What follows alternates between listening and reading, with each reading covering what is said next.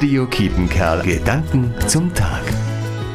Am Karfreitag gedenken Christinnen und Christen auf der ganzen Welt des Todes von Jesus Christus vor 2000 Jahren.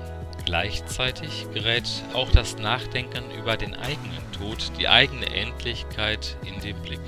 Angesichts dieser Endlichkeit den Humor und die Lebensfreude nicht zu vergessen, dafür wirbt Christoph Gilsbach, seit 21 Jahren Klinikclown am Uniklinikum Münster.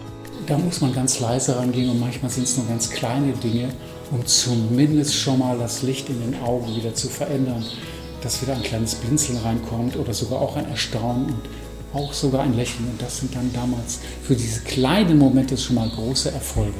Mit dem Blick auf Ostern heißt das, am Ende lacht uns das Leben entgegen. Und wer zuletzt lacht, lacht bekanntlich am besten. Thomas Ring, Villabek. Radio Kiepenkerl. Gedanken zum Tag.